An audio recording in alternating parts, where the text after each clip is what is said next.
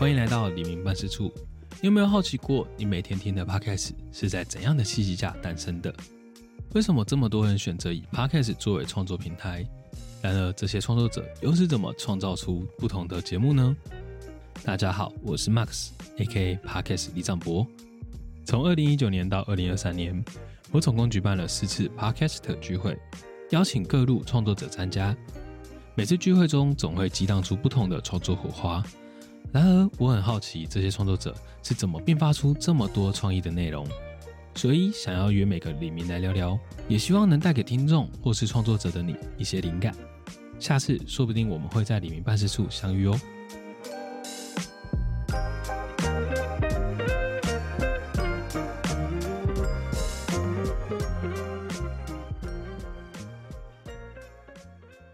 欢迎收听李明办事处，我是 Mars。那我们今天邀请到的是蝗虫哥。嗨，大家好，我是蝗虫，我是杀时间机器的蝗虫。突然忘记讲自己节目抬头。呃，那我们先快速介绍一下蝗虫哥。蝗虫哥曾经，哎哎，现在是讲曾经吗？你说哪一个部分？经纪人的艺人部分经纪人部分。对我暂时没有在做了，哦，那会不会回去也不晓得。我们要从这边开始嘛，就是从你为什么要离开艺人经济这一块开始谈吗。我随便聊都可以啊，我这个人什么都可以聊。好，我跟黄虫哥认识，我个人印象最深刻其实是第一届里面大会。嗯，很久以前了。我会印象深刻的原因，其实是因为黄虫哥是某种受害者，What？就是你跟我说你喝了一个神秘饮料之后，你吐呃一直吐一直吐之类的。哦，第一次黎明大会，我知道在板桥那边对，然后有提供那个东西，我觉得超嗨的。我那时候想说太好了，我一定要品尝一下。就我回去之后超不舒服的。然后因为因为你是那一场当中，就是唯一一个有来跟我反映，我想说。哇，我我不晓得怎么做，因为我觉得非常抱歉，就是不是不是，我们那时候没有怪罪你的意思，因为我、啊我的体质本来就比较敏感。懂懂懂懂。对对，因为当下我很惊慌失措，想说那个东西就是很难这样讲听众听得懂吗，但是那个在台湾也是合法的，是也没有不能合法，对对，就是那个大麻二酚 CBD，对对对对反正就是我们在饮料里面有加了一个这样的东西，然后让大家自己去选 选饮，没有强迫大家喝这样。我第一次看听到他们有那个东西的时候，我想说我一定要喝喝看，因为太嗨了，都没有喝过。然后喝下去之后，我就一直在期待它产生作用，结果没有做任何结作用，果它的作用就是让我不是很舒服。而且因为重点是黄球哥不喝酒，对，我不喝酒，你抽烟嘛？抽抽烟但不喝酒，然后不喝酒，所以就是体质上其实也不太知道因为我其东西的反应。实不喝酒的原因，就是因为我喝了会头痛啊。啊我只要宿醉或者是前一天有喝，不一定要很醉哦，我隔天头就会痛到一个不行。理解理解。啊，所以我觉得那跟我体质有关，不是那个产品的问题。那个产品很赞，超像我们今天要夜配这东西一样，并没有，好不好？好了，只是因为这件事情，然后就让我对黄龙哥印象很深刻。然后，呃，就是黄龙哥算是基本上每一届李明大会都有参加的固定成员。对，嗯欸对对对，你每一届都来哦，好感，动。然后从来就没有抽过礼物。我被 diss 了吗？嗯 好了，我们下次排一个暗装冰冰箱嘛，对不对？人家说抽奖就要冰冰箱。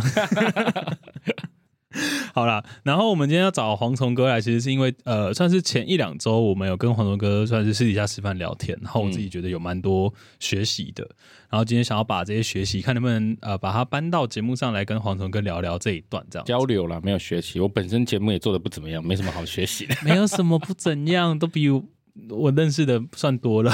主要是因为我自己是在娱乐圈工作，嗯。那我在做艺人经纪人之前，我其实在嗯做节目的，对对，所以我本身是具有旧媒体思维，嗯。所以我也常常需要思考的如何把旧媒体思维保留好的部分到新媒体，然后有一些不合时宜的东西方法要汰换掉，所以这块我是比较有交叉的经验可以分享。理解。对对对对对，因为像我有听那个你黄大米嗯上你们节目那一集，然后就印象中就是，呃，你们有聊到说为什么你们会做这个节目的原因嘛，对不对？在那集里面，对啊，然后我就会觉得说，呃，做这种传统经济到现在，到底为什么会跨过来？呃，其实我之前在做艺人经济的部分，我做了现在应该有十八年了吧，我们我没有细算。那作为艺人经纪，其实你就是辅助艺人、成就艺人，嗯，对，那他成功，他变红，他赚钱，你也赚钱。对简单说就是这样。但是因为其实这个东西它并不是对我来说，它并不是很长久的。对你很有可能把一个艺人做红之后，他就换一家经纪公司，然后他就去做别的事情，他的成就就名义上跟你有关，精神上跟你有连结，但实质的收入不会转嫁在你身上。嗯，对，那我就会觉得，呃，做久了，其实也会很想要做一些自己的作品。对，因为艺人虽然我们有一套，呃，每一个经纪人都有经一个自己的经纪艺人的方法，对，但是最后艺人长成什么样子，我们其实都没有办法预测。对，对，那个跟他个人本人的个性啊、机运有关，所以我会一直想要做一个我自己的东西，我自己的成品、是按照我的想象去呈现的。嗯，对，那对我来说，艺人经济就是为人作嫁嘛。那作嫁了十几年，我也想要做一下自己的东西，所以才会想说来做 podcast 的。理解。哎，那你怎么会跟大雷一起合作？我跟他以前就是朋友啊，然后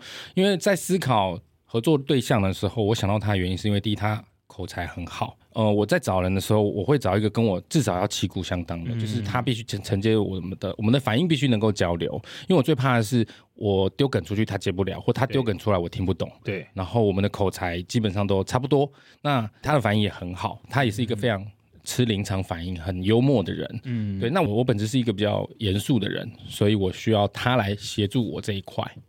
对，所以我后来我就找他合作。那当然是因为那时候本身跟他也交情不错啦，所以我才会找他。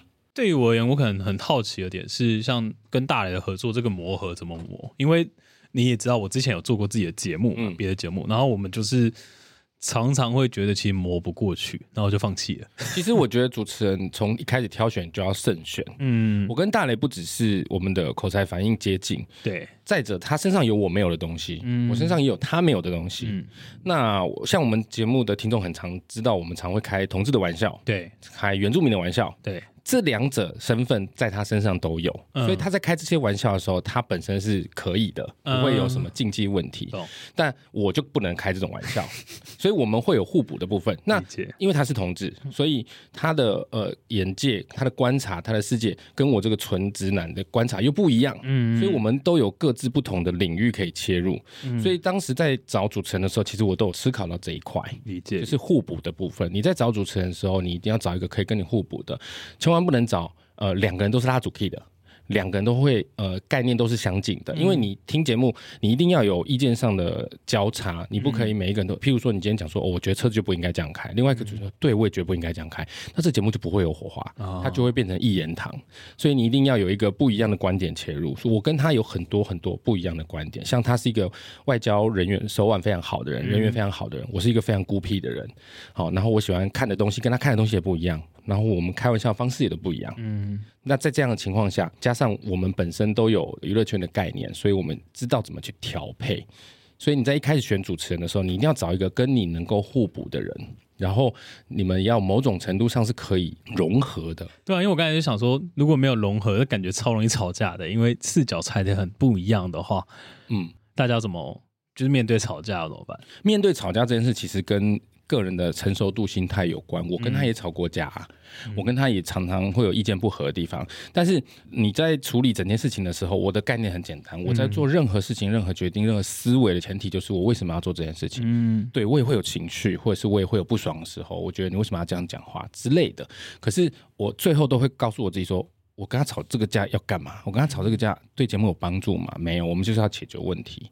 所以我们最后都会回到怎么把这个问题解决。那情绪其实做到现在，我们就会慢慢知道说，情绪就是当下而已。你只要过去之后就可以讨论。那当然，其实大磊对我也很包容，因为他知道我是一个个性比较奇怪的人，他有时候也会很讨厌我的情绪勒索。所以，但他也在试出他的善意啊，我也要试着去转换我的念头，就是不要纠结在那个吵架上的点，或者是说一直去思考我要吵赢吗？我吵赢要干嘛？最后他走掉，这对节目没有帮助。沟通的过程，我们就会去思考到底为什么要做这件事情。有帮助我才会做，如果只是一时的情绪，我可能睡个两天就过去了，那我就不会特别去吵。理解。对啊，因为因为像我印象一样是大米那一集，就你们因为你只有听那集啊，你就老实讲吧。吧，没有啦。哎、可是可是没有，其实不止在大节目上，而是说你们好像连私底下都很常看到大刘说我要走了，我要离职开。对，因为他的个性本来就是一个比较不受控制的人，那他来跟我一起做这个节目，他不是为了盈利或者是做一个事业，他心态跟我是不太一样，他是为了挺我这个朋友。他也知道节目目前的组成形态是需要他的，嗯可是他也有他想做的事情要做。Podcast 不是只是开个麦克风录一录而已，事前的准备、录音当下的压力、反应，其实都很累，对他来说都是一种损耗。所以久而久之他会疲惫，这都是可以理解的。我我并不会觉得怎么样，那我只能试着去尽量让这个事情变得有趣一点。嗯，不管是来宾议题，像我们在找议题的时候，我都一定会先跟他说，因为我也会尽量去避掉他不想讲的东西，以及他觉得没有意义的东西、无聊的东西。他是一个非常直线的人，他无聊。我就可以感觉到他觉得很无聊。那节目在主持的过程，或者是呈现出来，其实就不有趣。嗯，对，所以我也会去考量他的呃感受，去避掉这个东西，尽量让他变得有趣，然后尽量让他在做的过程当中觉得开心一点，不要那么快想要离开。就我只能做到这样，因为我们并没有说什么签约啊，或者是讲好要赚多少钱啊，或者是当时立下海誓山盟一定要做到这个节目什么程度，并没有。他就真的是挺我，所以。我一方面感谢他的情况下，我唯一能做就是尽量让这个东西让他产生更高度的兴趣，让他觉得他做起来是有成就感的、开心的，他自然就会想要做久一点。嗯，所以他有时候在节目上讲，一方面也是效果啦，那一方面也是真心话。可是《杀时间机器》它其实我在我印象中或在我的认识里，我觉得它流量其实算还不错的节目，至少算中高阶的节目。哎，对我们目前大概算是中上、中上，但是。哎，这就是很现实啊！目前 p 开始能够营生的都是三金金字塔顶端的那一小部分，我个人才 maybe 三趴五趴不到。你要做到中，你做到中上，还未必能够盈利。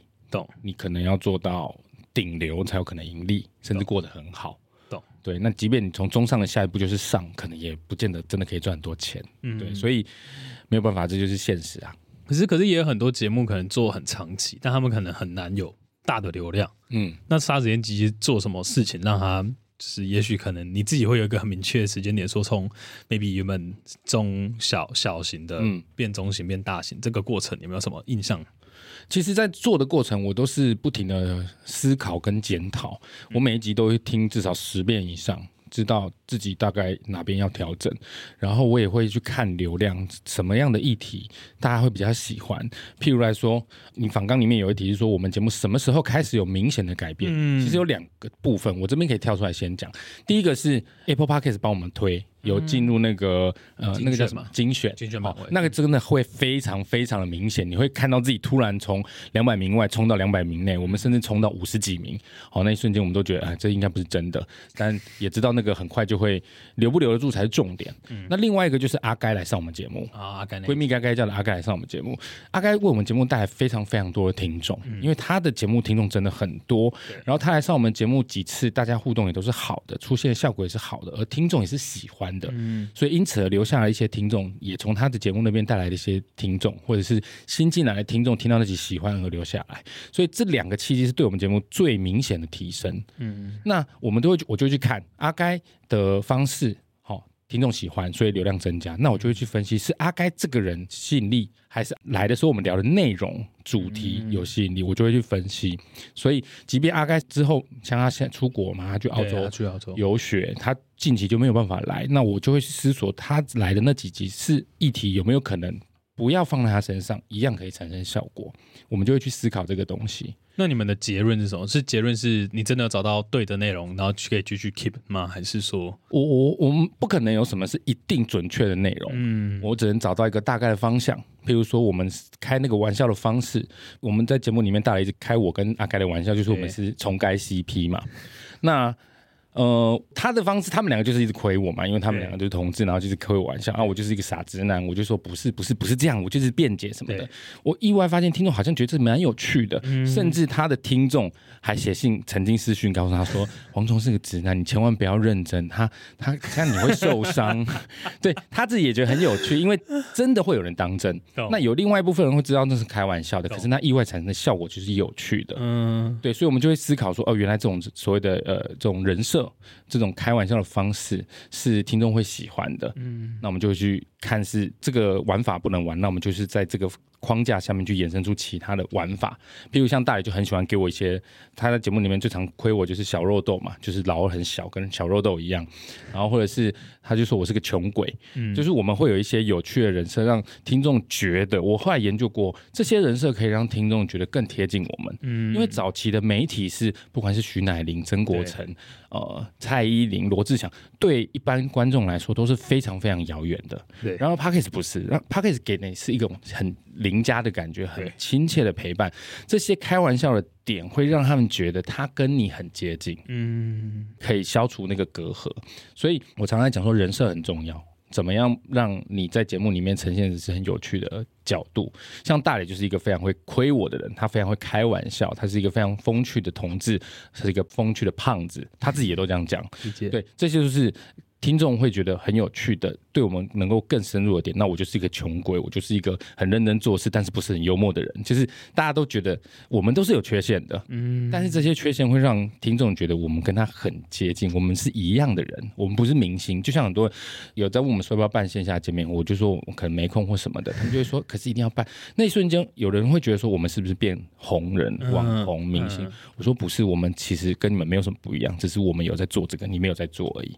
我一直秉持这个概念，那这样子的话，跟听众会比较接近。理解，对，所以这个人设很重要。回到我们刚刚说，就是我讲这个的意思，就是说你在节目，我们找到的方式就是你要让你在你的节目里面很有趣，然后你要给自己一些呃人设，或者是一些很容易被记住的 key point 的点。懂？这就是从我们一开始那时候邀请阿该来玩，然后玩一玩，玩出一些心得。当然有很多，这是其中一点。那你会很抗拒人设吗？不会啊，我们的人设并不是虚假人设，嗯，我们的人设是，我觉得他就是一个某个样子的你，能够被人家拿来开玩笑的点。啊。举一个例子来说，就像你看，像那个什么沙泰尔岩上奶哥，对。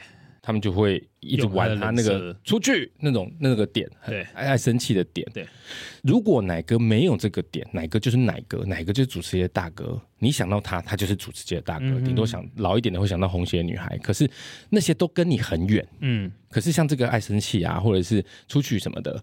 对一般人来说，他就会觉得，哎，其实你跟我一样是有缺陷的啊。然后你会觉得这个人比较接近，感觉我家邻居也会这样啊，我爸也会这样啊，并不是虚假人设，他只是把你身上有趣的特点放大。然而，像我们很多听众私讯我们，他们也都会开玩笑啊，哎，你这个小肉豆，或者是或者是说你你这个穷鬼或者什么之类的。当然，他不是在骂我，但是他会透由这些字眼跟人设，会跟我们进行比较亲切的互动。嗯，对，所以我觉得这会比你工工整整的把一个节目做好，然后你身上是没有任何可供批评或者是开玩笑的点来的容易被记住。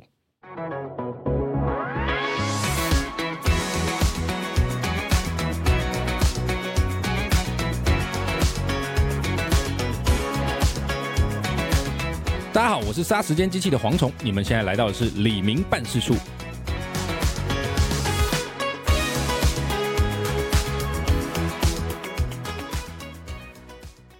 之前我跟桂枝在聊天，嗯，我们在讨论说百灵果的 那个岩上的趴树的部分，嗯嗯，其实他们就会，就是我们在讨论是说，就是呃，一般人可能可以接受大概是呃八成的好，然后两成的岩上，但百灵果大概是六成的岩上，四成的好，嗯，那你可是可是，然后我们就会讨论说，可是这样到底对于这个创作者本身是不是一个伤害这件事情？我觉得这个可以从结果来看，嗯，对百灵果来说。他们结果是好的，啊嗯，你说他们被延上这件事情，他们 care 不 care？我觉得他们就是把喜欢他们的那个 TA 抓的非常非常精准，不管人家说他们是精英啊，或者是呃他们呃右派啊，对，是极右还是极左忘记了，反正就是他们把自己的 TA 抓的非常非常精准。那虽然他们会产生一些延上的状况，会产生不喜欢他们的那一派人出现，但是这一群不喜欢他的人会间接催生很喜欢他的人。还没有听过他们的，但是会喜欢他们这种风格、这种内容的人，嗯，所以其实他们这样做并没有不好，就结果来说是好的。而且他们的言上并不是很糟糕的，在攻击，嗯，无谓的攻击。我的意思是说，他们有他们的立场在，对他们的言上是有所本的，懂？他并不是讲一说谎或者是诽谤，他讲的是有所本，只是那个角度不是那个角度，不是那些那些喜欢他的人的角度，但是会有站在他这些角度的人，喜欢这种角度的人，就会跟他站在一起。所以对我来说，演上不是问题，而是嗯你讲的东西是不是不对的。如果你是不对，那就不是演上，那就是做错事，那个演上是不一样的。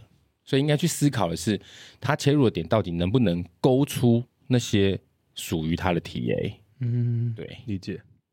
我觉得应该是这样。那我也很好奇，在一点就是，就是黄铜哥毕竟做过不少艺人吧？嗯，那你自己觉得他在跟做制作节目这件事情上有没有什么很大的差异？还是其实都很类似，说抚养一个新的东西啊之类的？其实做艺人跟做节目，嗯，本质上是不同的，但大体来说，它就是成就一个事情，把一个节目从无到有生出来，做到好，做到让人家都喜欢，皆知向闻，做把一个人从零做到他红了，他可以产生更多的产值，是一个。大家都叫得出来的人，其实结论上是一样，就是从无到有把一个东西催生出来。但是做节目跟做人还是有一些关键上的不同啊。因为做节目，你就是如何去把节目做好，如何让大家呃知道这个节目，喜欢这个节目，找到适合这个节目的体验。可是艺人比较不一样的是，呃，他没有办法那么工整。嗯呃，我们可以把做杀时间机 SOP 写出来，然后给所有的节目都用。嗯你们可以从这个 SOP 里面 step by step 去做出一个类似的东西，然后在其中慢慢变化，然后衍生出最后是各自的东西，各自不同的样貌。可是艺人不是，艺人没有 SOP，每一个艺人都不一样。有的艺人家往左，他会乖乖往左，甚至他会乖到左转之后就在那等你。可是有的人是左转之后就会说在哪里，接下来呢生气；有的人是根本不理你，往右走。所以不同的人，你要用不同的方式去操作。所以做人跟做节目最大的差别就是。艺人没有办法那么工整，你一切都要看状况。你可以给他大方向，可是，在往那个大方向走的过程当中，你随时都要调整，可能是细微调整，或者是你会发现你根本就设定错方向，那你就要立刻回头或者立刻转方向，不然那个人就会坏掉。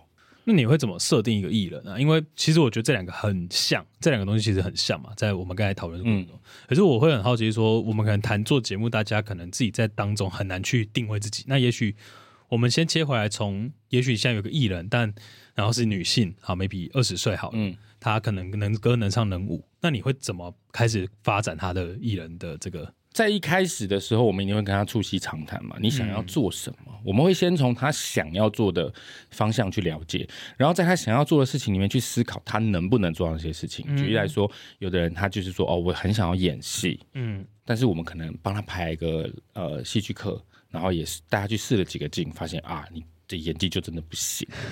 哦，那你可能会说。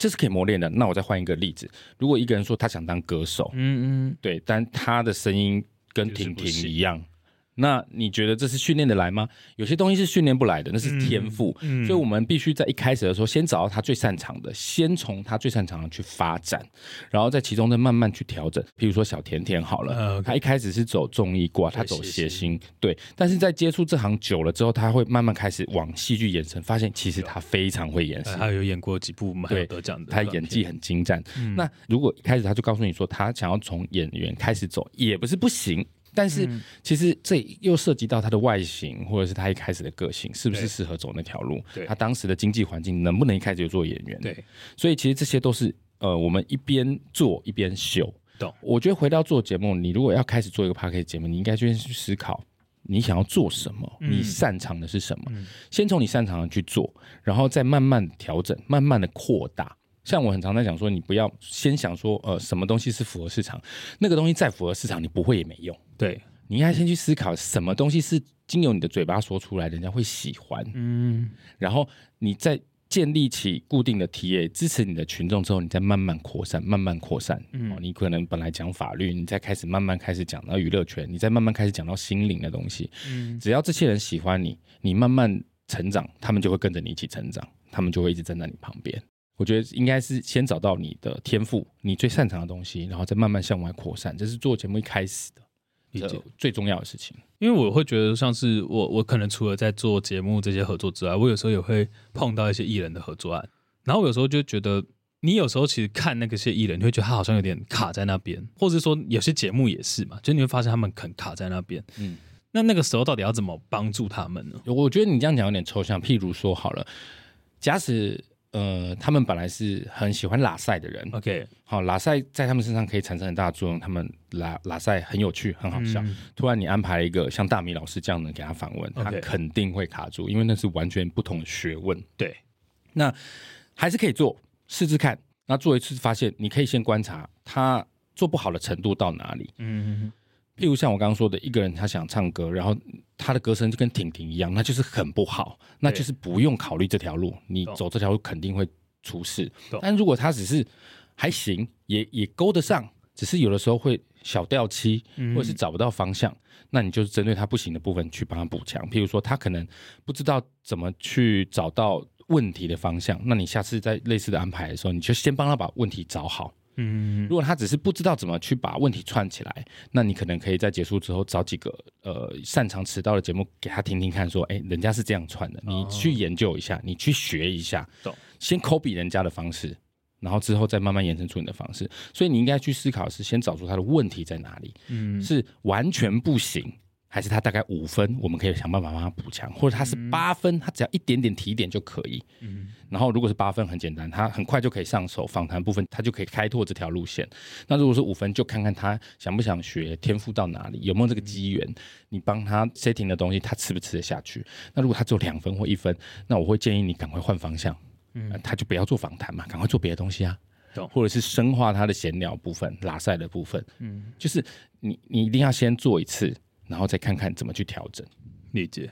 重点是找到问题啦。我觉得你的问题答案应该是你要先去找到问题。因为因为我会我会觉得有另外一个状况，其实更是因为尤其像我是制作人的角色，很容易发现一个点是，可能是制作人本身，也许或者是这个行业不够大，嗯，其实你没有很多 role model，就是你没有很多前面的，就是人可以去参考。嗯因为像我觉得黄铜哥可以讲出这么多，有一部分是因为可能自己十八年的经验，看过大大小小艺人。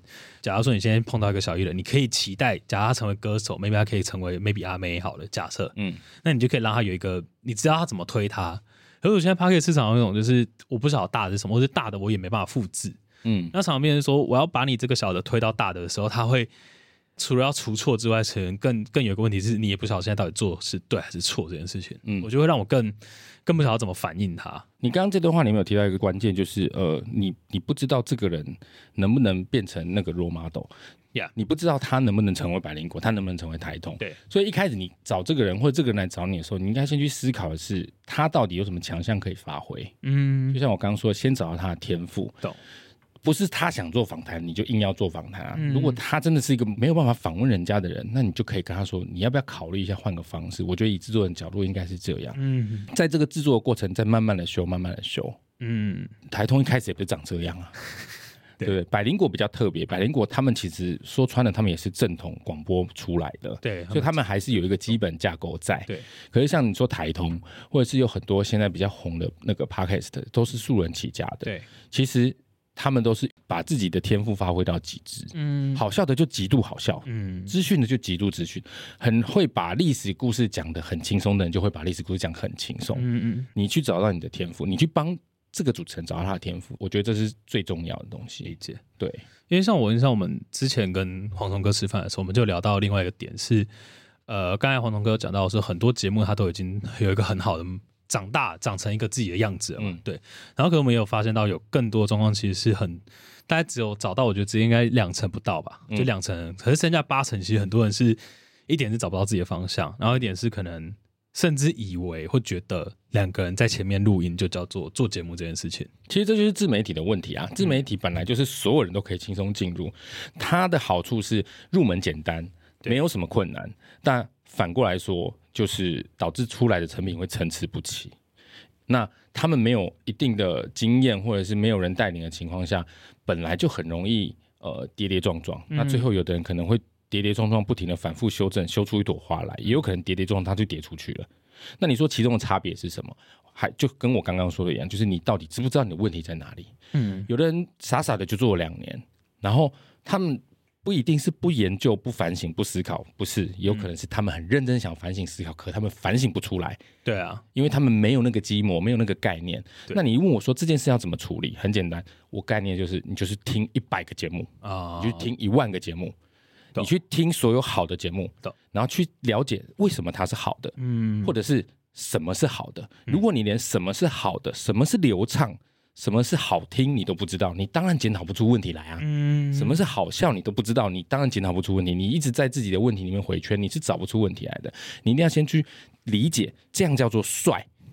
贝克汉就是帅，长得像贝克汉这个就是超帅。懂？那你再看到另外一个人，你就会你就可以想象说，如果贝克汉是一百，那这个人大概是七十，这个人大概是六十五，你才有办法去说，那我要想办法把六十五怎么样加到八十。回到做节目也是一样，你一定要先知道什么是好笑，什么是好听，什么是流畅，什么是听众听得懂、听众喜欢的，然后你再对比自己的东西，你要怎么去把自己往那边对齐靠拢，嗯，这样才有进步的空间。那我我从来都没有说这些 p o d c a s t 的不反省或不思考，不是，是他们可能很认真想要去走出一条路来，可是他们没有可对照的东西。对啊，对凡事都是比较出来的。对你如果没有东西可以比较，没有东西可以对照，你很难去呃进步。嗯嗯，光靠你的听众那些流量是不够的。一来基数不够大，二来它很有可能就是某一个小群组喜欢这样的东西，可它未必是大众市场可以接受的。对，所以光靠那个是不够，你一定要先对我来说啊，每次人家问我就很简单，就是多听嘛。嗯，榜上一百个节目全部都去听，听着听着听着，你就会知道，哟，原来这个东西是要这样玩的。对我自己也听很多节目，我都在听各个节目啊。当然，我们节目是闲聊类的，所以我会听很多很多闲聊类，听听看人家怎么有趣的点在哪边，人家怎么开玩笑，人家怎么访谈。我也是听了很多，这两年多下来，我都听很多很多节目。嗯，这是我觉得是想要把东西做好，不是成功哦。我没有说这样就会成功，我只是说想要把东西做好，你必须要做的功课。我觉得就是收获很多。不会啊，我就是一个爱碎念的老人。不会会，像你刚刚说，我因为有做艺人经纪的经验，嗯跟娱乐圈相关的经验，我不否认。但是其实另外一个原因是因为我本身就是一个很喜欢研究的人，嗯我我会想要去知道为什么人家可以成功。那我如果仿照他那样的东西，我能不能成功？或者是他这个东西我要怎么改？嗯怎么去变化，会变得有趣。像我很常在听人家访问，其实就以大米老师那集来说好了，嗯大米老师上过很多节目对，他的每一个节目我都拿出来听，对我听听看人家是仿怎么仿的，对，人家用什么切点，那我要怎么去仿出不一样的东西？嗯我要怎么去做出不一样的效果？就是我会一直去思考这个东西。我我不喜欢一直做跟别人一样的东西，理解。模仿是必要的，但是到了一定程度，你一定要能够转化，然后变形，不然很难走出自己的路。我在做节目过程当中，也会做类似的事情，就是呃，我在找我某些节目的功课的时候，我会先也是大量的搜寻相关的人对于这个艺人或是谁的这个的所有资料全部找过一遍，然后基本上列了一些很基本的题目，嗯，然后有感觉就先写下来，而写下来，如果别人问的就拿掉，拿掉，拿掉，拿掉。但我可能一开始第一轮我开始写，可以写个二十题，然后写完之后有碰到的就拿掉，拿掉。可是拿掉的东西可能会变一个眼神，再挖深一点，嗯然后就变成是这个人物的非常的深度的专访的一个访纲出现。嗯我觉得好像就像刚刚黄龙哥讲的，就是长出自己的样子，其实就是一个。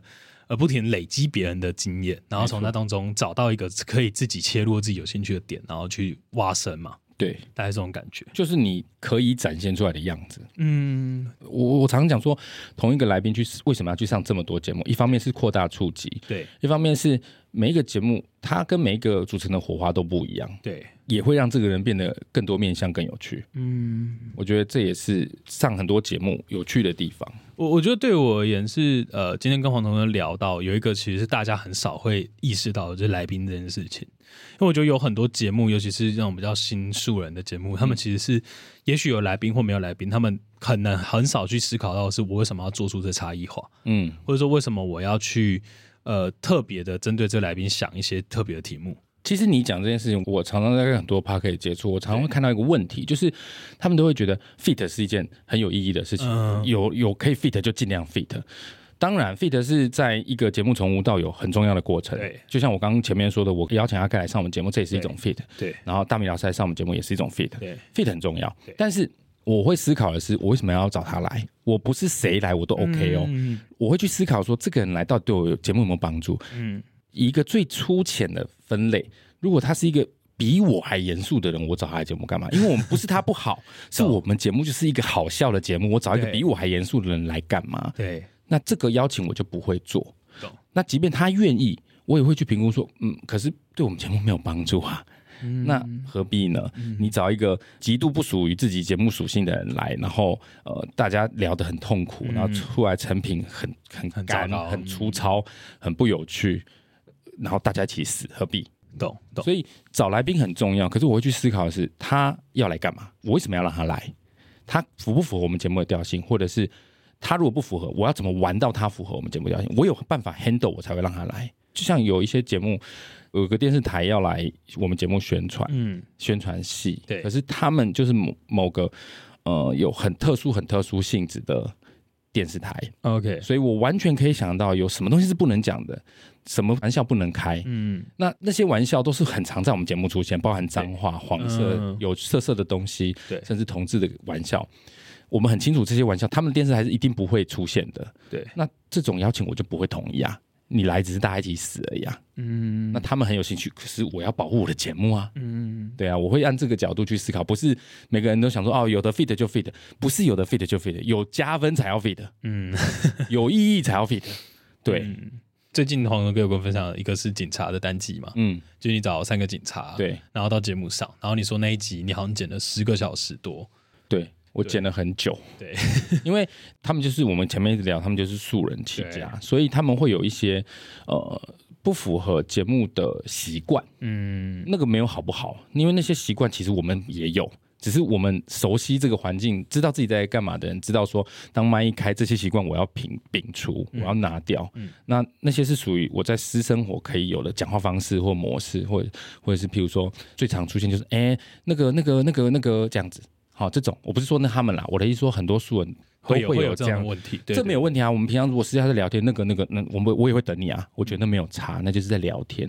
可是，在节目上呈现这种东西，它就不可以出现。为什么？因为听众会觉得烦躁。对，你一个小时里面如果有十分钟都在那个那个，谁受得了？嗯，那你如果要求来宾不要这样做，他就会卡住，嗯 绝对会卡住，因为那不是他们擅长的。所以我我就变成在录的当下，我就让他们自由发挥，他们想要怎么样就怎么样。我思我在录的当下是思考是在他们这种呈现方式下，我要怎么剪。嗯我要怎么去？我边录就在边想我要怎么剪，对好、帮他们调整。譬如说，我不是说这个这组来警察来宾，很多来宾都是对，那个那个那个，我就只会留一个那个，嗯甚至我会把那个拿掉。只要我听他接起来是顺的，我就会把那个拿掉。嗯，对，所以有曾经有来宾跟我说，听完他自己的那一集之后，他觉得他口条超好，我就说，对我剪得快死了，因为我知道那是你的习惯，对可是你的习惯如果给听众听是加分的，我就会留下来。对，如果你的习惯给听众听，听众会不开心、不舒服，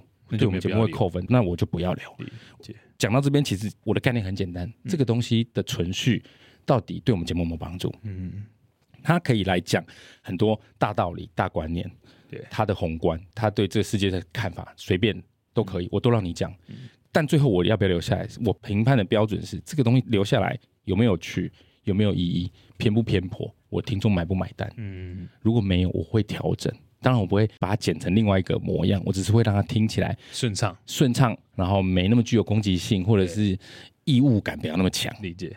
对我只是我我只是让它变得顺而已。对，我我觉得其实简单一点就是掌握好节目的本质。嗯然后我觉得，呃，常常看素人创作者，或者我自己也有经历过一个点，就是在夜配的时候，这件事情就完全变掉了，嗯他就完全退让给厂商说什么就说什么什么状态。嗯因为像呃黄头哥之前有跟我说，就是有一个认识的朋友想要上节目，就是对方原本还说可能经费问题没办法上之类，然后黄龙哥是回复说就是诶、没有，因为我们是帮你特制这个单集，嗯然后你才能上这个节目。我觉得也许可以聊聊这件事情，让大家理解到商业案为什么我可以站稳自己的立场，而不是退让这件事情。我觉得这件事情它并没有一个绝对答案，应该要看状况。对其实你在聊的过程，你会发现我很多东西都是看状况，因为这个东西绝对不是黑跟白。对，厂商或者是业配来合作，我们当然很开心。嗯呃，如果他要我量身定做，我第一个会考虑说，那我为什么要帮你量身定做？嗯罗志祥要我帮他量身定做可以，蔡依林要我帮他量身定做可以。嗯如果是一个 nobody 或者是极小圈子的人，他想要量身定做，我就会问他为什么我要帮你量身定做？嗯为什么我要帮你量身定做？你要给我钱吗？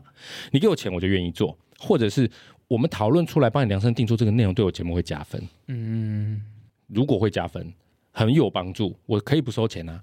可如果这个东西我不觉得它对我们有太大的加分，对可是你又硬要做，那你就是给我钱。嗯我在艺人经济这一块领域做这么久，我们很多判断事情的概念很简单，要么名，要么利。嗯，这个东西可以让我节目加分，不要钱我做；这个东西没有办法让我节目加分，那我就要收钱。嗯，我一定要拿到一个东西嘛，不然我为什么要图利你，然后做一件对我自己完全没有好处的事情呢？嗯，对我来说没有意义。那我我不如这集不要播。理解。对啊，我觉得今天这集已经快到尾声，然后我刚刚想到的是，呃，威廉不务正业，我不知道的记得黄东哥，他不是最近有发他的两周年还是三周年的节目制作的一个检讨的那个，他其中就有几点的，一点是不够认真做节目。嗯，那我觉得他其实可能就反映到，就是我们没有好好认真的思考自己要什么，或做什么这件事情。嗯。然后最后一点就是他有说接那些可能会出卖自己灵魂的业配，他就好像回应到刚才这一点，就是因为可能我们太常觉得有钱可以赶快 cover 掉自己的节目本身，而去。他就他上面文章内容是写说，就是接那些自己念完之后觉得不知道在干嘛的口播或商业案，嗯。他好像回到刚才的本质嘛，就是我们我们我们要踩稳自己的立场，很大的前提是思考自己这档节目到底要寻求什么，然后同时要思考他的听众是怎样的类型等等的，然后以及是这些商业案到底合不合适。我觉得大概是这几点整理起来，其实都会让我觉得至少听到这几个人会有一个很好的方向，就是知道说，诶，节目该怎么做，以及是如果你已经做了，其实你要怎么定位自己的节目。其实你刚刚讲这个部分，我可以简单说一下一个概念，还是回到我刚刚说，我很多东西的思考逻辑就是为什么我为什么要这么做？今天你说叶佩来，然后要讲一些唯心论，谁不会呢？想赚钱当然得讲唯心论，但是你说如何让这个唯心论在节目里面出现，而不破坏节目的本质？对你应该去思考的不是我要不要让这个东西进来，而是我要怎么让这个东西进来而不破坏节目的本质。嗯例如说，最简单的例子就是我把它切开来，对，我口播归口播，节目归节目。嗯，好，如果他愿意花大钱让他变到节目里面来，可以，那我就要在思考的是，我要怎么让这个聊天的过程里面可以传达到他要的东西，而我还能够尽量想办法去有趣。嗯，对，所以不是说这个东西不符合节目属性我就不要，不是，是他如果不符合，我要怎么让他符合？你要怎么让他放进来不突兀？对，因为其实听众大家都知道 p o c k e t 是不用钱的，嗯，大家也都知道，你们要接业配，我们要接业配，这个节目才有存续啊。就像我常常常常在节目上面讲说，你们不赞助我们，或者是说你们我们如果有业配，没有业配。我们会饿死啊！对我们是真的会饿死。它并不是像传统媒体是收视率不好，可是电视台还是会付他主持费，对还是会付他制作费。对，不是 p a c k e t 没有收入，它就是就是他没有，办法撑多久，对。撑两年、撑三年很厉害了。对，所以应该要去思考，不是这个东西不符合节目调性，我就不要，不是，是它不符合节目调性，那我要怎么让它符合节目调性，这才是关键。当然也有可能想了半天之后，哎，还真的不行，那就算了，嗯不是那么黑白分明的说不符合我就不要。你要先去思考怎么放进来，你自己想不出方法，你问你的伙伴，你问一下别人，嗯，或听很多节目，看看别人是怎么融合的，一定可以找出一个方法。那如果诸多方法用了，真的都不行，真的都不适合，放不进来就是放不进来，那到时候再拒绝，嗯，不要拒绝钱，没有钱你做这些都没有意义，这是很现实的，对，对啊。所以我我简单做个总结，就是你要去思考的是怎么处理，嗯，而不是要不要处理。懂。对，怎么处理比要不要处理还来的重要。好，我们今天真的非常感谢黄铜哥，就是呃，从算是从节目的制作，然后也分享了自己艺人经济的内容跟状况，然后同时是把我觉得有点算是把这些算是经验的转移或分享，也嗯让大家可以带到自己的节目当中，然后去做一些更好的学习，这样子。好，那我们今天真的非常谢谢黄铜哥，谢我也谢希。望大家可以收听我们节目《杀时间机器》哦，谢谢。好，那我们下次见，拜拜，拜拜。